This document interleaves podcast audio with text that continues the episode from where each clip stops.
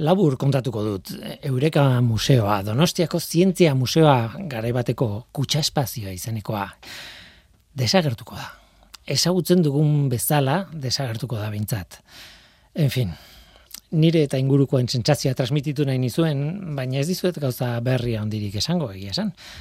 Divulgatzaileontzat, Donostiako inguruko entzat, galera ondia da, oso ondia. Divulgazioaren beharra dugu eta museoak funtzio ezinbestekoa betetzen zuen.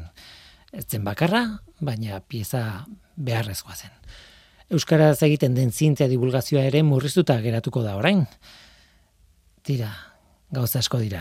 Kontu nostalgiko bat izan daiteke niretzat, hori onartzen dut, baina ez dakit. Iruditzen zait sentimenduaren karga alde batera utzita ere, nabarmena dela izango dugun galera. Eta ez dut gehiago esango. Ongitorri,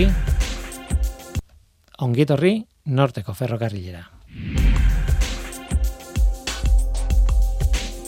Euskadi Erratian, norteko ferrokarrila.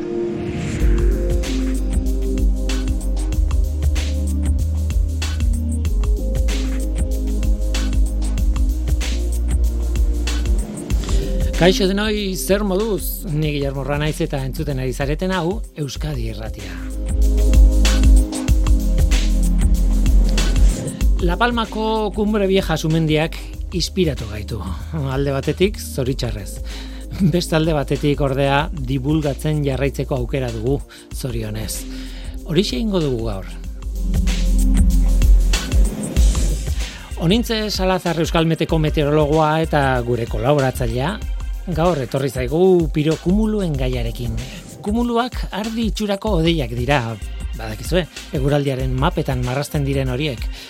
Piro kumuluak gauza bera dira, baina zute handi batek edo sumendi batek eraginda direnean. Ba horixe, badugu zertaz hitz egin ezta? Gaurko programaren bigarren zatian, gero, era bat aldatuko dugu gaia. Pasaitza informatiko buruz hitz egingo dugu. Segurua da zure pasaitza eta gogoratzen duzu gainera? Zorianak, ala bada. Guazen ba, hau da norteko ferrokarrila, zientziaz betetako hitzak.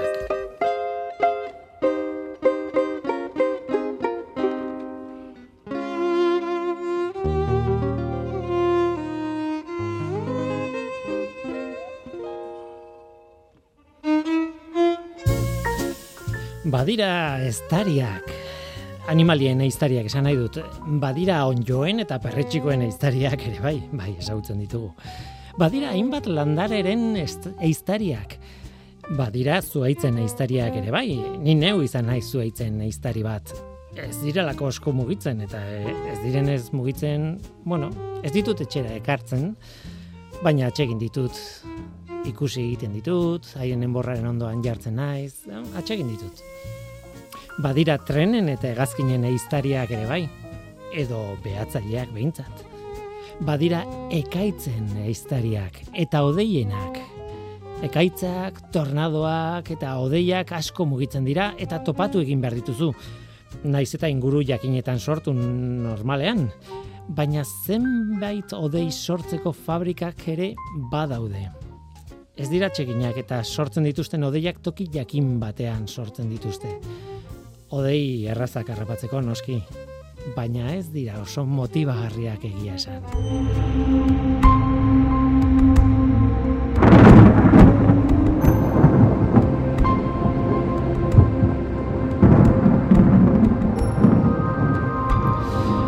Onintze Salazar, Euskalmeteko meteorologoa eta Norteko Ferrokarrileko laguna. Kaixo, ongietorri. Kaixo, zer moduz.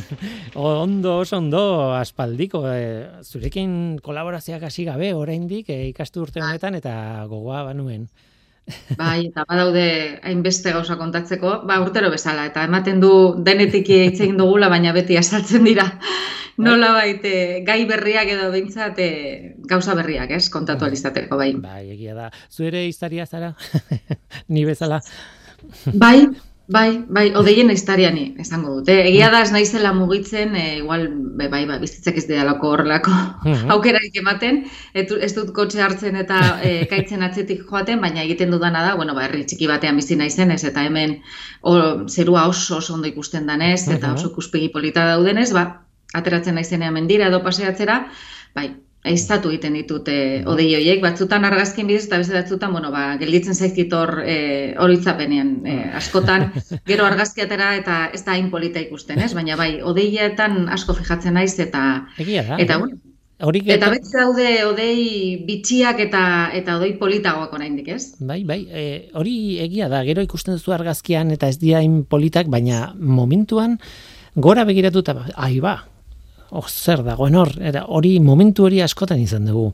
Mm, e, bimotako historiak daude dena den, ez? Mugitzen dira eta ez direna mugitzen. Segun zer harrapatzeko gauza bat edo beste egin behar duzu, eh? Ez dakit asko izari buruz, baina baina horrelakoak badaude. Tira, zuen kasuan, Claro, pelikuletan eta ikusten ditugu ez, batez ere tornadoekin, eta, bueno, ekaitzen atzean estatu betutako lautada, amaite zino hietan dabilen jendea, eta horrela, baina iruditzen zaitori egia izango da, baina, bueno, e, normalean ez dela horrela izaten, ez? Ez, eta gainera toki gehiagotan ere bilatu daitezke odei bitxi batzuk, ez da? E, hori oituta gaude, tornadoen atzetik edabiltzanak, e, baina azken aldi hontan eta nola baita esateko e, gertuago ditugun e, beste goera batzuetan, badaude odei mm, olan bitxiak e, kuriosoak behintzat eta baita ere arriskutsuak ikusteko aukera. Eta ari naiz batez ere baso zuteak sortzen direnean eta baita sumendiak ditugunean ere hor sortzen dira eh esango dugu odei, odei berezi batzu behintzat izena berezia dute eta hoiekin batera edo lotuta arriskuak ere badaude. Bai, e, ia, ez dakit ia izan zen, ez duela bi urte, pandemia baino lehen, duela bi urte ireki genuen zure kolaborazioa Australiako zuteen kontuarekin, ondamen ura gogoratzen dugu, eta hor sortu ziren odei, gaur aipatuko ditugun odei hauek, eta bar, eta orain ara eta La Palmako sumendia dugu, Cumbre Viejako sumendia eta eta berriz ere ireki behar dugu zure kolaborazioa horrelako, bueno, kakotxen artean behintzat, eh, ondamen natural batekin eta horrek eragit osortzen dituen odeiekin. Azkenean bietan gainera odei mota bera da, ez? E, efektu bai. mota bera, ez? Odei mota bera, pirokumuluak orokorrean deitzen zaiena, egia esan da izen nolabait esango dugu ez ofiziala, baina gehien erabiltzen dana, pirokumuluak edo piro kumulonimboak, uh eta fijatzen baldin magara, kumulo, kumulonimbo erabiltzen ari gara, zergaitik, ba, izatez, e, e, sortzen da nodeia eta berdina da e, goera normaletan edo ekaitz guneetan sortzen diren kumulo hoiek edo kumulonimbo hoiek. Hoietara ohituta gaude, aire egun bero hoietan, aire beroak gora egiten du, bidean kondentsatu egiten da, eta nahikoa hotza baldin bada goi geruza, ba, kondentsazioa sortzen da, odeiak sortzen dira, eta e, nolabait temperatura diferentzia handia danean, gehiago azten da, eta azkenean kumulonimboa sortzen da, eta horiekin badakigu zer datorren ondoren. Uhum. Kaitzaek, bidezak egu txingorra, euria, e, aize bortitza, tximistak ere sor daitezke. Bueno, ba, pentsatu behar dugu, e, nolabait sortzeko modua, e, modua, berdina dala, mekanismoa berdina dala, e, baina kasu honetan e, beroaren iturria nolabait esateko beroa nondik datorren oso ezberdina da. Noski, e, baso zuten kasuan beroa zuak berak sortzen du. Eta sumendien kasuan, bueno, ba, erupzio horrek e, sortzen duen beroa. Beraz, e, nondik dator bero hori? Bueno, ba, sumendi batetik baldin badator edo e, baso zute batetik baldin badator, orduan e, kumulo edo kumulo nimbo horiei izen bat jartzen zaie. Izatez, e, 2008an e, munduko meteorologia erakundeak atlas berri bat sortu, berritu zuen atlasa, odei atlasa berritu zuen. Bai, bai, bai, Eta orduan, e, gehitu nahi izan zuen, nolabait jatorria, ez, en nundik datorren. Eta, eta kasu honetan, e, eman zain izena edo, ez, bueno, e, abizena nolabait esateko da, flamagenitus, bai? E, horrek sortzen duelako odeia. Beraz, izango litzateke, e, cumulus flamagenitus edo cumulonimbus flamagenitus. Baina, gehienetan erabiltzen duguna da pirokumuluak edo pirokumulonimbuak. Azkenean kumuloak eta kumulonimbuak e, oikoak e, baitugu buruan oso tipikoa da dibilzudan sortzen diren e, bueno, ardi itxurako deitxo hoiek, bai. ez? Eta hoiek e, lurra berotzen baldin bada eguzkiak jotzen diolako eta eta jarraitzen baldin badu, jarraitzen baldin badu, kumulo hori hasi egiten da, kumulo nimbo beldurgarri bat osatu arte. Mm, oso simplifikatzen nahi naiz eta oso azkar kontatzen nahi naiz. Efektu bera da hemen azaldu duzun bezala, baina niri iruditzen zait e, e, jatorriaren gatik, zuk aipatu duzun jatorri horren gatik, piro horren gatik, edo flame, jeruz, edo esan duzun horren gatik, azken batean, e, sorrera askoz beroagoa da, ez? E, zute batean, edo sumendi batean, e, e, eguzkiak udaran berotu izan duen lur bat baino, ez? Orduan, Ai, diferentzia bat egongo da alde horretatik, ez? Dena den, e, olako deiak sortzeko baldintza bakarra ez da e, aire beroa izatea. Aire bero horrek noski gora egingo du, baina e, hor ezetasuna ere behar dugu, e, urlurruna egon behar da e, presente. Eta gero temperatura diferentzia nahikoa izatea. Beraz, pentsatu behar dugu e, normalean, adibidez, basozuteak izaten ditugunean, basozute handiak izan behar dira, hori esan beharra dago, eh? basozute txikietan zaila izaten da horrelako odeiak sortzea, baina basozute nahiko handiak direnean, noski, e, aipatu genuen e, e, Australiako e, baso zute hori eta bueno, izugarri handiak ziren. E, hor pentsatu behar dugu normalean e, bero bolada baten baitan edo baten ostean e, etortzen diren baso zuteak izaten direla. E, lehorte handiak daudenean, beraz, pentsatu behar dugu hor e, nolabait e, urlurruna falta dela, ez? Dena den, badakigu, claro, e, zua sortzen danean, e, ba, reakzio horretan sortzen dana ere, e, ura dala, bueno, ur lurruna kasu honetan, ez? Beraz, e, nolabait batak bestea konpentsatzen du, nolabait esateko, baina zan duana da, e, baldintza bakarra ez dela beroa izatea, baizik eta behar dugu be bai, e, kondentsazio hori sortu izateko, behar dugu e, ura, ur lurruna behar dugu, eta gero, igotzen danean e, aire bero hori, e, bueno, baire hotzarekin topatzea. Bai, Beroa eta hotza, biak behar ditugu. Horretan, kondentsazioa gertatu alizateko. Mm Ben bitxia da, beroa eta hotza behar ditugu, bai. E, gero, behin osatuta, e, kumulo bat edo kumulo nimbo bat, edo piro kumulo bat edo piro kumulo nimbo bat, hortik aurrera, e, berdinak aldira, esan nahi dute nolako ondorioak ekarditzakete piro kumulo hauek, adibidez. Bai, esan dezakegu gero ondorioak e, berdintsuak direla, e, zer gertatzen da, bazten bat eta gehiago hasi e, kumulu hori, gero mm, kumulonimbo bihurtzen dana, naiz eta piro kumulonimboa izan, e, barruan ba, gorantzko eta berantzko korronteak e, handiak dira, hor barruan zer gertatzen da, ba, e, izotz e, kristal eta auraren artean e, sortzen diren talka hoien ondorioz, kargak banatu egiten direla. Mhm. Hori -huh. oiko kumulonimboetan, ezta? Eta e, karga hoiek banatu ondoren, e, potentzial diferentzia nahiko handia denean, ba, deskarga elektrikoa sortzen, hau da, tximistak sortzen dira. Hori, oikoa izaten da. Bueno, kasu honetan, e, e, izotz kristalak eta urtantak e, izateaz gain, ba, partikulasko daude, ez da, ba, zuteetan sortzen den partikulak eta gero baita noski e, erupzioetan e, ba, goruntz botatzen diren e, materia eta, eta, eta partikula guzti horiek. Mm. Baina horiek ere talka egiten dute, beraien artean, talka egiten dute e, ba, ur partikulekin eta bar, eta talka horien ondorioz, e, pirokumulu hauetan ere bai, karga banaketa bat dago. Mm. Karga banaketa horren ondorioz, e, deskargak egongo dira momenturen batean. Eta e, tximistak e, sortzen dira. Claro, tximistekin zer gertatzen da? Bat, e, baso zute bat, demagun baso zute bat daukagula. Eta e, odei hauek e, igotzen dira, ezta, hasi egiten dira, goruntz, baina gero e, horizontalean ere hasi egiten dira. Uh Bai? Ez bakarri bai, goruntz. Bai, zapai bat bezala eukitzen dute.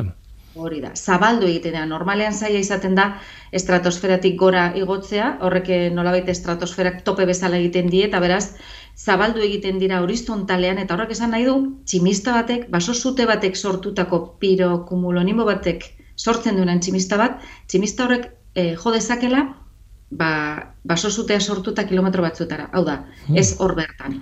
Eta tximista bat badakigu, tximista batek zer egin dezaken, sua berrez ere piztu, toki hmm. horretan.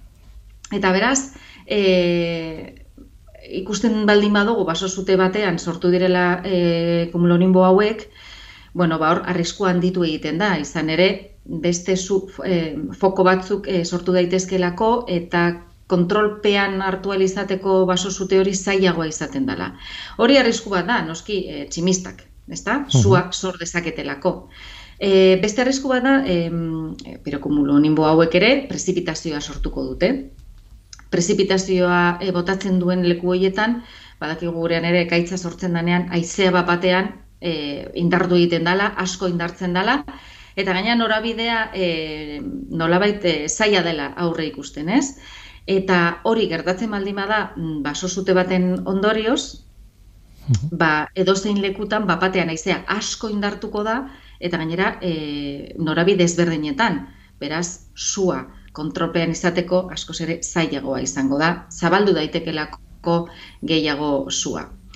E, beraz, mm, ba bai, sortzen dituen edo ekartzen dituen ondorioak berdintzuak dira, ba bai, tximistak eta prezipitazioa eta aize bortitza, baina kasu honetan ba sua e, gehiago zabaltzeko e, arriskua ekartzen dute. Eta gero sumendi baten kasuan prezipitazio hori, ba badakigu ba, askotan ez dela bakarrik ura izango, noski edo edo erortzen dana, ba, adibidez, e, mila beratzen ondara goita maikan pinatu bo uh -huh. zumendi zugarri handi horretan, ba, ikusi ziren e, izugarrizko irudiak, ba, euria, nola baita esango dugu euria, baina ez zuen euria botatzen, botatzen zuena zan, bueno, ba, barrautz pilo bat, eta eta gero arriska txikiak, ez, harriak, harri txikiak, e, claro, ba, sumendiak botatako material guzti hori, gero, e, euri moduan e, botatzen zuena, beraz. Hmm euria azidoa ere ongo da, ez? Pinatu ezalako erupzioetan eta euria azidoa sortuko da SO biren bitartez, ez? Sulfurikoa nola baitez. Hmm. Tira, oso hitz egiten ari gara, oso zumendi handiz eta oso erupzio handiz eta sekulakoa.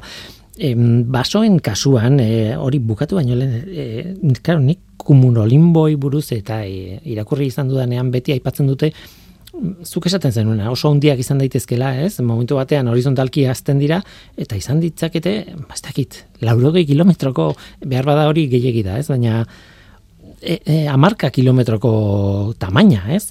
Orduan oso oso zuk esaten zenuna geografikoki, ekaitza zabaltzeko poterea handia du, ez? Bai, eta hori gertatu zen, ba, duela gutxi, iraian e, Malaga inguruan egon ziren e, baso zute batzuen ondorioz, ba, aipatzen zuten oso saia zala kontrolpean hartzea sua, ba, izan ere, horrelako odeiak sortu zirelako, e, e, tximista kaneta hemen botatzen zituelako, eta, eta gero aizete horiekin, ba, nolabait zabaldu egiten zala sua, norabide ezberdinetan. Normalean baso zute bat sortzen danean, gero egiten dana da begiratu haizeak nondik joko duen, ze temperatura izango dugu, neuria ingo duen ala ez, eta nolabait izan daitezke mm, moduak kontrolpean izateko e, iragarpen hoiei esker, baina e, pirokumulonimboak sortzen baldin badira, e, tximistan nun botako duen jakitea, mm, ba ezinezkoa da, e, aize hori non izango dugun jakitea ere zaila eta zebide hartuko duen oso zaila, beraz, e, e, ba hori, e, zaildu egiten du pilo bat e, e, lana, eta baina zut, e, malagan duela gutxi gertatu zen, beraz, paso zute handia zen, baina esan izugarri handia, baina, bueno, hmm. hemen dikertu ere izan ditugula horrelakoak, bai. Hmm. Ez da, erreza izango iragartzea e, fenomeno hau ugarituko den, e, murrizuko den, e, oso zaila da, ez da? Zaila da, baina egia esan, e, behintzat, e, noski zumendien kasuan, badakigu horrez daukagula e, nola baite eragin zuzen baina, baina bestean, bai, klimaldaketarekin batera badakigu, e, sortzen ari dana da, e, ba, beste eskenatoki bat, eta e, horren baitan, argi dagoena da, bero boladak, areagotzen ari direla, eta areagotuko direla, eta aldi berean lehorteak ere areagotzen ari direla eta areagotuko direla. Maizago gertatuko direla eta e, nolabait eh, bortitzagoak izango direla. Horrek zer esan nahi du? Ba, ze, baso zuteak izateko baldintzak e, gehiagotan beteko direla. Bai, beraz, uh -huh. baso zutea gehiagotan eta handiagoak gehiagotan gertatuko badira eta handiagoak izateko aukera ere baldin badago, bazkenean ba, noski, ba, pirokumulu hauek sortzeko aukera ere handiagoa izango da eta baso zute hauek e, kontrolpean gero izateko arriskua ere handiagoa izango da. Beraz, pentsatzekoa da olako odeiak nolabait gehiagotan ikusiko ditugula, hain zuzen ere, e, baso zuteak gehiagotan sortuko direlako. Eta gara ez dut aipatu, ze, ez da inoikoa ikuste, baina ez dakite zu tornadoak ere ikusteko aukera izan da. E, argazkiak eta hortik ere nik ikusi ditut eta bideoak ere. Bai, bai ezaguna egiten zait, inoiz ikusi dudalako irudiren bat, baina, baina ez, kasu honetan ez, adibidez. E...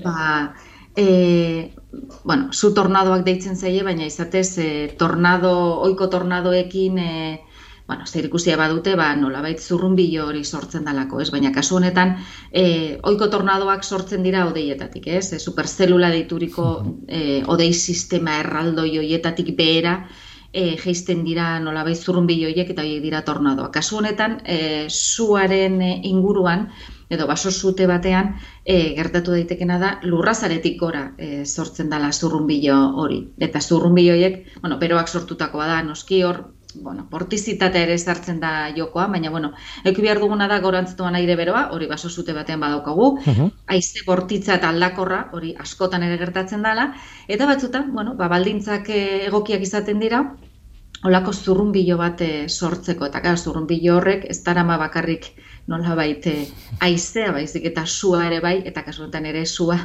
ba, eraman dezake leku batetik bestera eta beraz, beraz nolabait arrisku gehigarri bat izan daiteke. Baina bueno, hori ez da inoikoa, baina bueno, begiratzen baldin badugu e, interneten bilaketa bat egin ezkero oso, oso irudi ba, ikusgarriak daude. Zu tornado. Bai. Begiratuko dut, eh, goga dut ikusteko irudia, bueno, eh, morbo pixkat eragiten du irudi mota horrek ez, baina bueno, azalpena hor dago, zergatik sortzen diren. Em, Itzegin nahiko nuke zuri buruz ere bai La Palmako sumendiari buruz eta lehendabizi galdetu nahi zut nola bizi izan duzun. Egia da, bueno, bagenituela lurrikarak nolabait abisuak eta baina zen ezer gertatzen, baina bagenekien gertatzitekela, e, La Palma aspalditik da ezaguna sumendien eta, bueno, e, sumendiak erupzioak izateko aukeraengatik ere bai, e, dokumentaletan eta agertu da ez, e, horrelako, bueno, ez daki nola esan, ondamendi, gehiagizko ondamendi baten iragarpen, dena, suntxituko da, La Palma, e, desagertuko, en fin, e, badira horrelako, horrelakoak aspalditik e, ikusi izan ditut. Oraingoan, ba bueno, lurrikarak, lurrikarak eta lurrikarak, eta halako batean, puntu batean, sortu da sumendia. E, nola bizi izan zen zuek? Bai, ba, Hori, zuk esan dozun, askotan e, irakurri ikusi du, baina beti da mm, urrutian gertatzen diren gauzak edo gertatu izan direnak eta gerora e, ikusten dituzunak edo aurre ikusten diren gauza, baina kasu honetan da, e, bueno, ba, hor da irudiak ez, interneten ikusteko aukera, e, zuzenean ikusteko aukera, goita lau ordutan, eguneko goita lau ordutan, eta beraz, nolabait hortxe bertan eta gertu, nolabait gertu dagoen leku batean, ez? Eta, bueno, noski, ba, alde pertsonalean, eh, ba, pena handiz eh, gertatzen ari dana bertako biztanle goaren mm. pentsatzen, noski. Baina gero, e, gero, e, zientzialari naizen ikuspuntutik, ba, hor, gauza oso interesgarria gertatzen dira, ez? Ikusgarriak, interesgarriak eta noski, ba, liluratuta ere ba, banago, ez? E, Gertatzen ari danarekin eta Buf, eta gero, gertatu izan dira, pirokumuluak sortu direla bebai e, La Palmako erupzioan, eta, eta gauza horiek ere, ba, ni, bueno, ba, nire asko gustatzen zaizkitez, eta pirokumuluak hori ere, horiek ere ikusi izan ditugu, kasu honetan ez dira inbeste hasi, nola baite gero sortu alizateko e, ekaitz bortitzak, baina gero ere sortu izan dira ba, e, erupzioan bertan e, tximista, bestelako tximista batzuk, eta gero bai izan ditugu oso odei bitxiak, e, ja ez, ditu, ez dugu itzein pirokumuloen inguruan, baina ez dakit entzun duzun e, gravitate uina, gravitate odeiak deitzen direnak. Ez, egia esan ez? Ez, egia esan, e, claro, gravitate hitza erabiltzeak nolabait, e, bueno, nahazmena sortu dezake, egia esan, gravitatea kasu honetan ez daukalako lan e,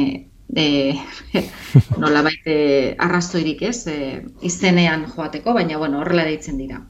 Zu pentsatu, elaku batean botatzen dugula harri bat, eta badakigu zer sortzen dan, zer nolako uinak sortzen diren, zelako, e, bueno, ba, e, e, zirkunferentzia konzentriko hiek, ez? Ba, olako zerbait gertatu zen e, La Palmako erupzioan uste dut urriaren batean izan zala. E, kasu honetan, bueno, ez da nodeia baizik eta e, sumenditik ateratzen zan e, ke odei horrek gora egin zuen, eta eritzi zen momentu bat, zeinan ezin zuen gehiago igo.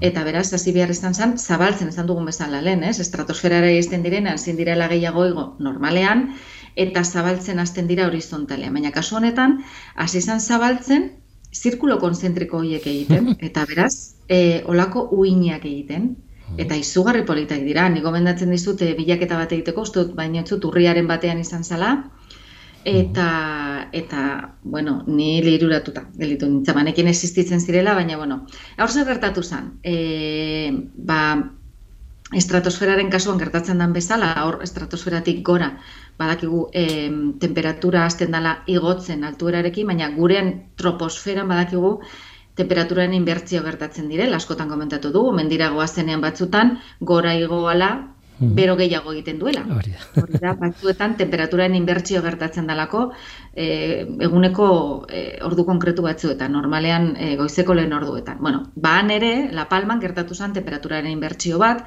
kasu honetan, bos mila eta irureun bat metrora gertatu zen inbertsio hori, beraz, e, altuerara horretara ino, bai, e, bai. Penat, bueno, ke penatxo hori, bai, gozan, e, kea igo zan, bos mila metrora iritsi zanean, ezin zan gehiago igo, inbertsioa zegoelako, eta gero, nola sumendietan, ba, pultsuak bota, e, pultsu bezala botatzen ditu, ez? Ordan intentsitate desberdineko pultsuak e, pultsu hoiekin botatzen duenez materiala gauruntz, pultsu hoien ondorioz, intentsitate desberdinetako pultsu hoien ondorioz, uin hoiek sortu ziren.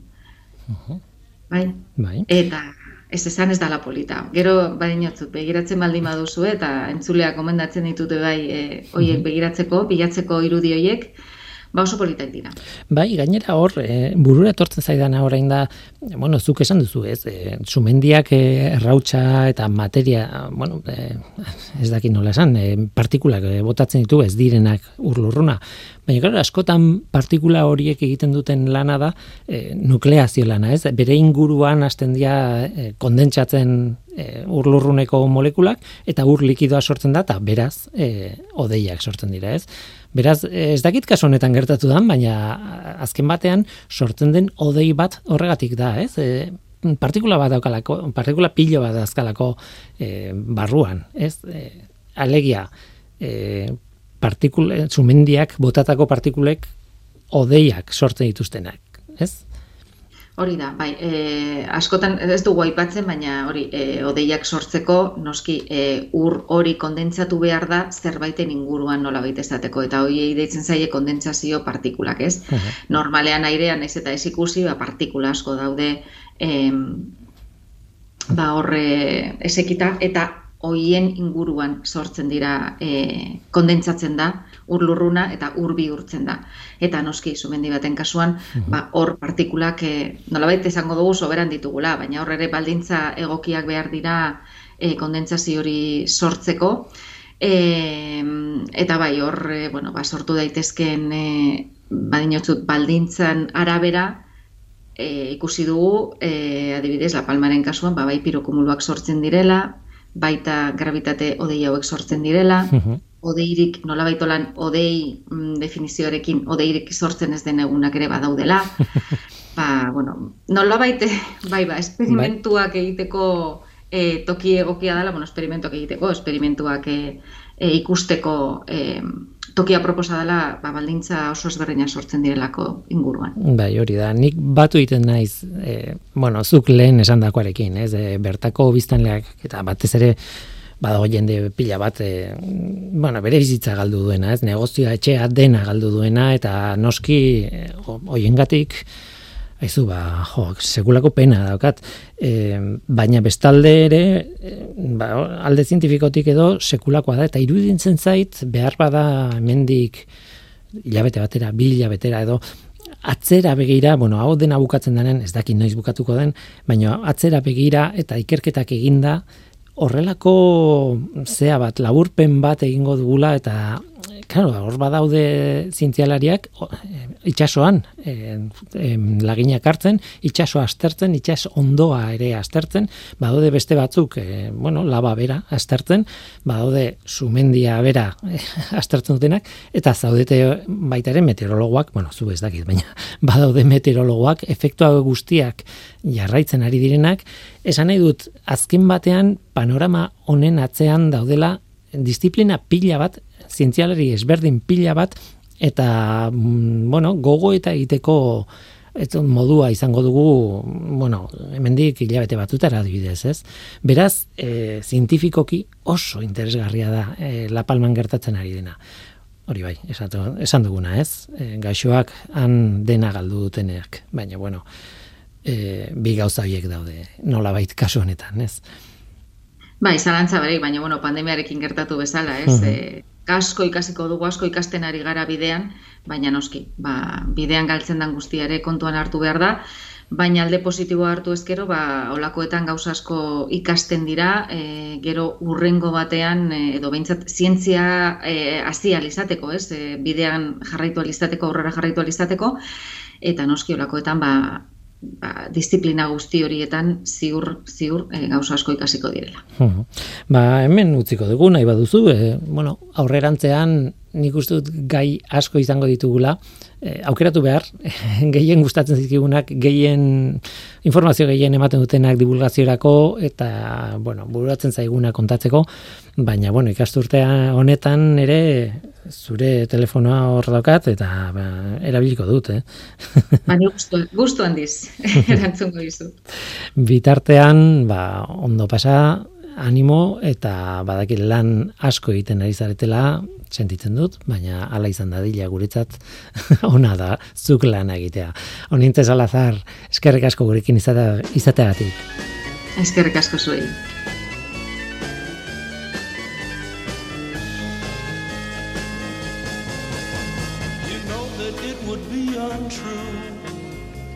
You know that I would be a liar if I was to say to you, girl, we couldn't get much higher. Come on, baby, light my fire. Come on, baby, light my fire. Try to set the night on fire. The time to hesitate is through. No time to wallow in the mire. Try now, we can only lose, and our love become a funeral pyre. Come on, baby, light my fire. Come on, baby, light my fire. Try to set the night on fire.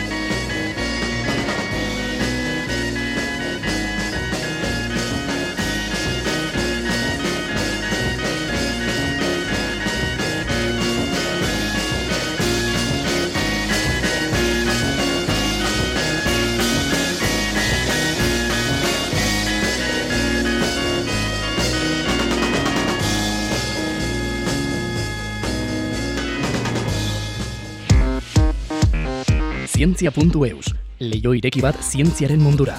Irratia, telebista, artikuluak, irudiak, soinuak, Elujar Fundazioaren kalitatea zure eskura klik baten bitartez. Zientzia.eus, zure lotura zientziarekin.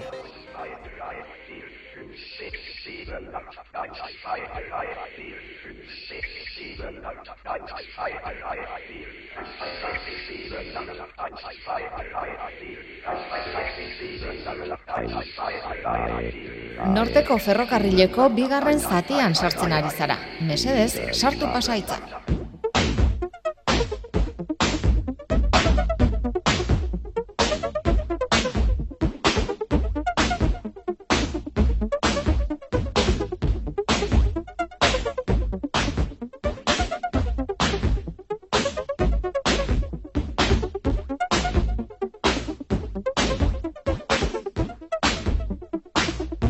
Pasaitza. Erabiltzailea identifikatzen duen kode edo seinale babestua erabiltzaile izenarekin batera, hainbat sistema eta zerbitzutara sartzeko eta hango informazioa atzitzeko erabiltzen dena. Hori da pasaitzaren definizioa Eluiarko zientzia eta teknologia iztegiak emanda. Iztegiak definitzen ez duena ordea da zein den pasaitz on bat eta zein ez den pasaitz on bat. Alegia, kanpoko edo zeinek gure kontua eraibili nahi baldin badu, zerbitzu informatiko batean adibidez, zer pasaitz den zaila asmatzeko. Denok argi dugu, neurri batean edo bestean, bat biru lau pasaitza ez dela oso segurua, ez? Edo kuerti, teklatuaren gaineko lerro horren lehenengo hitzak, ez? Eizkiak barkatu. Edo zure izena errepikatzea, pasaitzean. Tira, Agian zenbait kasutan aukera izan daitezke horiek, baina hmm, segurua, ba, ez nuke esango pasaitz horiek seguruak direnik. Baina tira, gaur pasaitzei buruz hitz egin behar dugu. Nire lagun batek sistema bat auka pasaitzak sortzeko. Noski, pasaitzak esaten duedanean, ba, esan nahi dut, gogoratzeko errazak diren pasaitzak sistema baten araberako pasaitzak erabiltzen ditu nire lagunak. Beraz, edozin web horri edo zerbitzu berri baterako pasaitza asmatu behar duenean, nolabait esateko pasaitz automatiko bat sortzen du buruan. Eta hori oso ideia hona da. Bai, pasaitzak gogoratu beharrean, pasaitzak sortzeko metodo hori da gogoratu behar duena. Denbora luzea pasatu eta alako batean aspaldiko zerbitzu batera berriz ere sartu nahi baldin badu, ba, berriz ere sortzen du pasaitz berbera buruan eta pasaitza bera da. Pasaitza ez du gogoratzen, baizik eta metodoa eta horrekin lortzen du berreskuratzea pasaitza. Dagoen tokiaren arabera eta aldatzen ez diren hainbat faktoreren araberako metodoa da nire lagunarena. Eta beti emat, emaitza bera ematen dio, beti pasaitz bera ematen dio. Aspaldiko zerbitzu batean sartu behar denean ez du arazorik pasaitzarekin beraz. Eta importantea, sistema horrek ematen dizkion pasaitzak seguruak dira. Zein da sistema hori? ba ez ditesan. Logikoa den bezala. Ez ditesan. Baina badakit baduela sistema bat hori egiteko. Haren sekretu kutxuna da. Ez da Nola asmatu pasaitz seguru bat? Bueno, argi dago. Izki, zenbaki eta simbolo ez betetako karakter segida handi bat hartu eta listo, hor daukazu. Baina noski, arazo bat dago horrekin. Alegia, handi gutxira ez dugula pasaitza gogoratuko segurasko. Nik alegin egin dut horrelakoren bat buruz ikasteko eta ikasi egin dut gainera eta epe motzean ere funtzionatu du. Baina denbora ez oso luzean zuloak agertzen dira nire oroitzapenetan. Tira, beraz kontua da nola sortu pasaitz seguru bat eta gogoratzeko erraza dena. Internetara joan eta denetarako aholkuak daude horretarako, ez? pandasecurity.com webuneak adibidez, baina adibide bat besterik ez da, eh? Aukera batzuk ematen ditu. Bata da gogoratuko duzun esaldi batetik abiatzea. Norteko ferrokarrila Euskadi Irratian emititzen da ostiraletan gaueko bederatzietan. Adibidez. Kontua da esaldi horren hitzen lehen izkiak hartzea pasaitza sortzeko edo azkenak edo besteren bat. Bueno, lehen izkiak hartuta gure kasuan Norteko ferrokarrila Euskadi Irratian emititzen da ostiraletan gaueko bederatzietan, ba, N, F, E, I, E, D, O, G, bederatzi. Gainera letra larria eta txikiarekin jolas daiteke, modu batera edo bestera, noski. Tira, tartean simboloak baldin badaude hobeto. abildua edo dolarraren simboloa edo dena delakoa. Adibide honetan ez zegoen, baina baina baldin badaude hobeto. pandasecurity.comek proposatzen dutena da, bueno, itzen hasirako letrak hartu eta gero bokalak adibidez zenbakiekin ordezkatzea. Ba, gure kasuan NF bi iru bi D lau G bederatzi gelditzen da. Edo zuzenean bokalak kendu, baina bueno, gure adibidean oso motza gelditzen zaigu pasaitza NF D G bederatzi. Mm, nola nahi ere, edo zen jokuk balio du. E, kontua da, gogoratu egin behar duzula joku hori nolakoa den, baita hasierako esaldia ere, noski. Azken batean, sistema hau nire lagunaren pasaitzen filosofiara horbiltzen da, ez?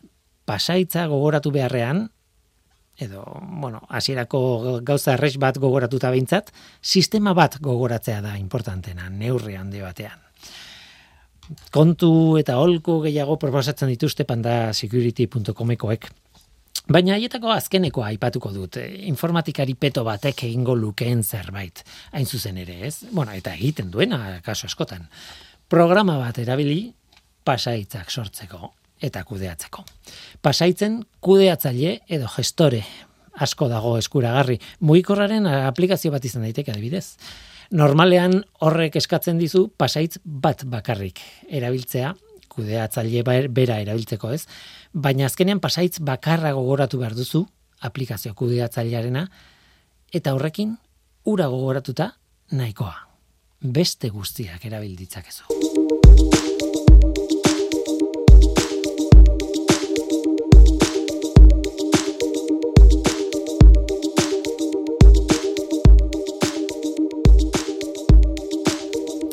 Pasaitzen kudeatzaile bat erabili ala ez, bueno, aholku bat ematen dute adituek. Ez erabili pasaitz berbera leku guztietan. Hain zuzen ere, entzun izan dut Googleen eta Amazonen eta horrelako enpresa erraldoietan lan egiten dutenek presio handia izaten dutela kontu horrekin. Aipatu izan da adibidez, pasaitz bera hainbat tokitan erabiltzea, izan daitekela langile bat kaleratzeko arrazoia enpresa horietan. Izan daitekela. Ez dakitegia den, baina entzun izan dut, horrelakoak entzuten dira. Tira, hackerren ikuspuntutik ikusita. Zenbat eta pasaitz luzeago izan, orduan eta seguruagoa izango da. Azken aldian asko azpimarratzen dute hori. Adituek gomendatzen dute hogei karakteretik gorako pasaitzak erabiltzea. Batzuetan, alegina handiagoa eskatzen die hackerrei pasaitz luze bat deskodetzea, kode komplexu eta simboloz betea duen pasaitz labur bat deskodetzea baino. Jakin nahiko nuke zer dioten hackerrek.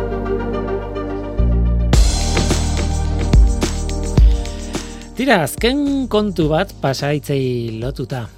Titularra hause izango litzateke. Googleek ez daki zein den zure Googleeko pasaitza. Googleek edo Facebookek edo Twitterrek edo edo zeinek.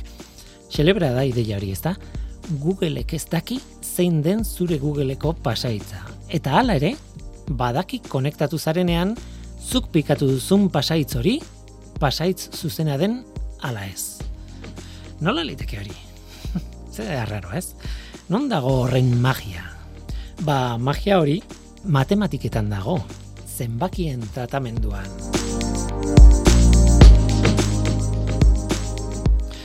Magia eragiketa matematiko nolabait esateko asimetriko batetik dator. Ea azaltzen dugun gutxi gara bera zer den hori. Esan nahi dudana da, erabil daitekela eragiketa matematiko bat oso erraz egiten dena alde batera, baina oso zaila dena beste aldera egiten pasaitzen munduan zenbaki lehenak erabiltzen dira, zenbaki lehenak, bakizue. Bat, bi, iru, bost, zazpi, amaika, amairu, amazazpi, emeretzi, eta barrez, ezin direnak lortu beste zenbaki txikiagoen biderketa baten bitartez. Orduan, adibidez, emeretzi biderogeita bederatzi egitea erraza da. Emaitza, bosteun da berrogeita maika da. Badakigu bosteun da berroita maika bera ez dela zenbaki lehen hain zuzen ere lortu dugulako beste zenbaki txikiago pare baten biderkaketa batean. Bueno, tira, kontua da bosteun da berrogeita maika zenbaki hori ezin dela lortu emeretzi biderogeita bederatzi ez den beste zenbaki lehenen biderketa batetik. Aukera bakarra dela emeretzi biderogeita bederatzi. Eta erreza da emeretzi bidero geita bederatzi egiten, noski? Baina bosteun da berroita maika zenbakia ematen badizut, oso zaila da izango zaizu, aurkitzea zein ziren bi zenbaki lehenen biderkaketa osatu dutenak. Egin dudan hori, ez, bosteun da berroita maika hori lortzeko. Bueno, eta kasu honetan aitortu dezagun, ez? Emeretzi, hogeita bederatzi eta bosteun da berroita maika ez dira oso zenbaki handiak. Alegina eta denbora hartuta eta ordenagailu batekin eta berdien programakin eta bar, egin daiteke. Baina imaginatu biderkatzen dugula zenbaki hauek. Eunda bi mila eta bat eunda bi mila eta bat, bider laurogita zazpi mila eta lareunda hogeita mairu zenbakiak. Bi hoiek biderkatuta emaitza, sortzi mila bederatzen da sortzi milioi, berreunda berrogeita mairu mila, lareun eta hogeita mairu da. Dira, zaila da esateko, ez dut berriz esango, zaila da esateko, baina ordenagailu batean segituan egingo duzu eragiketa hori. Orain, zenbaki hori ematen badizut, sortzi mila beratzeun da ezagizten bat milioi eta bar, eta bar, eta eskatzen badizut aurkitzea zer zenbakiren biderketatik sortu den hori, eseri lasai, denbora hartu, denbora pasako duzu lanean, haiek aurkitzeko, eta pazientzia handia eta ez dut uste aurkituko duzunik.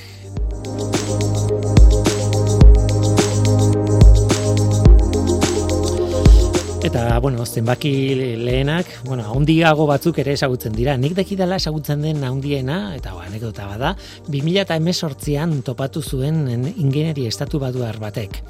Zenbakia ez dut esango, baina bai esango dizuet zenbakia lortzeko egin behar den eragikitat zein den. Bi, ber, irurogeita mazazpi milioi, berreunda hogeita ma bi mila, bederatziunda mazazpi, hori dena, ken bat. hori dena eginda, ezagutzen dugun zenbaki lehen haundiena ateako dugu. Bueno, humorearekin hartu behar da, ez? Zorionez, zenbaki horrek ez izen badauka. Zoritxarrez ordea ez izena ere komplexua da. M zazpi zazpi bi iru bi bederatzi bat zazpi deitzen diote gertutik esagutzen dutenek. Argi dago, ez izen horrek adierazten duena da, nik aipatu dudan eragik eta matematikoa izuzen ere, ez? Tira. Baina zertan ari gara, pasaitzei buruzari ginen, eta begira nola bukatu dugun, ez? Aipatzeko zailak diren zenbakiekin, bueno, bale, itzul gaitezen pasaitzetara. Bueno, pasaitzak azken batean karaktereen eta simboloen segidak dira. Alegia, ordenagailuentzat zenbakien segidak dira. Zenbakiak, nahi baduzu esan daiteke zeroen eta baten segida erraldoiak direlak. Eta zeroak eta batak zenbakiak dira. Eta gainetik aipatu ditugun eraik eta matematikoak egin daitezke zenbaki horiekin, noski baietz. Orduan, Googleeko pasaitza idazten duzunean, Googleek egiten duena da zuk idatzitakoaren zenbakiekin eragiketa matematiko hori norabide errazean. Biderketa egiten du zenbaki lehenak erabilita. Eta horren emaitza da berak gordetzen duena.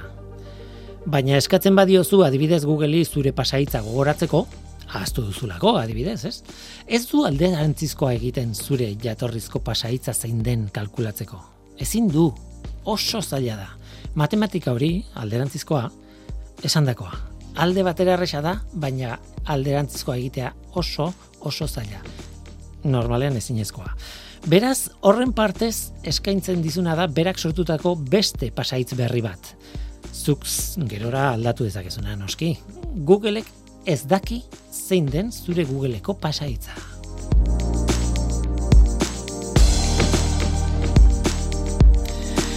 Tira, badakit zer esango diaten askok, ofizialtasunaren bidea hartu dudala hau azaltzeko, ez? Benetan nahi dutena egin dezaketela gure pasaitzekin, oraingo ez komeni etzaien ez ez dituzela gure pasaitza jakeatzen, baina egin dezaketela, eta barreta bar, ez? Bueno, horrelakorik pentsatzen baldin baduzu nahi duzuna egin. Ez dizut konbentzitu beharnik, baina pasaitzen munduak gaur egun azaldu dugun bezala funtzionatzen du. Pentsa zenbat diru mugitzen den bankuetatik bankuetara pasaitza sofistikatuak sofistikatuek kontrolatuta. Diruaren jabeak ez dira inozoak, zenbaki lehenen sistema erabiltzen dute eta bankuei komeni zaie sistema horiek seguruak izatea. Horregatik bakarrik bada ere, ba, badakigu zenbaki lehenen eragiketak seguruak direla Tira, horregatik, eta matematikak hori esaten digulako, ez? Googleek edo beste dozeinek kontrolatu nahi bagaitu, hakeatu nahi bagaitu, errazagoa da haientzat beste mila trikimailu erabiltzea. Errazagoa, merkeagoa da, eta pasaitzen bide komplexu horretan sartu beharrik ez dute guk kontrolatzeko. Konspirazio errazaren bidea aukeratzen baduzu, bueno, behintzat, ba, bueno, ez duzu horreta ondirik jartzen gauzak nola funtzionatzen duten ulertzeko, ez? Tira, konspirazioa dago eta listo, ez? Eta noski, nik ez dut horrelako inor konbentzituko irratitik hitz egin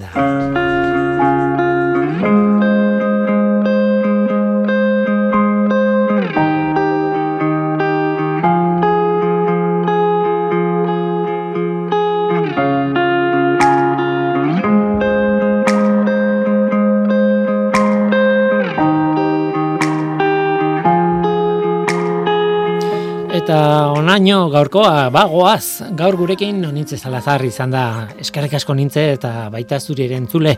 Badakizu, gu hemen gaude. Norteko, abildua, eitb.eus. Gaur esker bereziak eman behar dizkiot Mertxe Etxeberriari bere ahotsa utzi digulako eta noski gaur teknikaria Mikel Olazabal izan da eta mikroren aurrean ni izan naiz. Guillermo Roa, Eluiar Zintia taldearen izenean. Datorren astean gehiago, ordu arte ondo izan, agur.